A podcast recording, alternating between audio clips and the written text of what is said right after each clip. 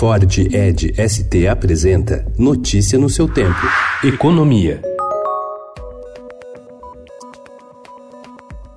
Um dia após ter defendido o afrouxamento na emenda do teto de gastos, instrumento de política orçamentária que proíbe que as despesas cresçam acima da inflação de um ano para o outro, o presidente Jair Bolsonaro foi convencido a desistir da ideia, após repercussão negativa na equipe econômica. Em conversa com o presidente, o ministro da Economia, Paulo Guedes, acertou que sua equipe vai negociar com o Congresso uma calibragem na regra para que os chamados gatilhos possam ser acionados.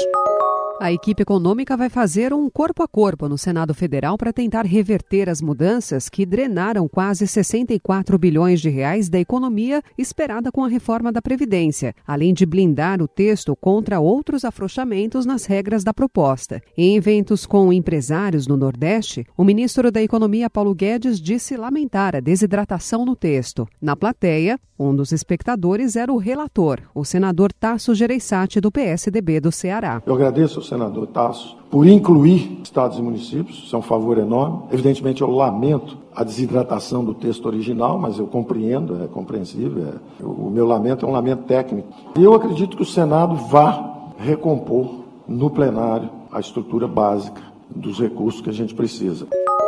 A área de saneamento tem cerca de 13 bilhões e meio de reais em contratos de obras que estão paralisadas pelo país, sendo 12,6 bilhões relacionados ao PAC, ao Programa de Aceleração do Crescimento, criado em 2007. São quase mil contratos de empreendimentos planejados com recursos públicos que não atendem à população, a maior fatia no Nordeste. Enquanto as obras estão paradas, 103,2 milhões de brasileiros estão sem acesso a esgotamento sanitário e 40,8 milhões sem abastecimento abastecimento de água, de acordo com dados oficiais.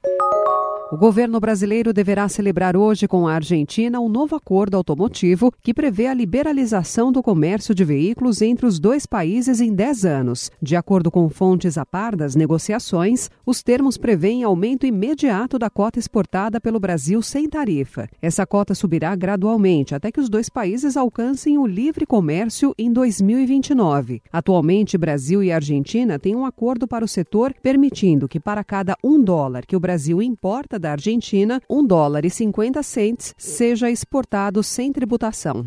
Notícia no seu tempo. É um oferecimento de Ford Edge ST, o SUV que coloca performance na sua rotina até na hora de você se informar.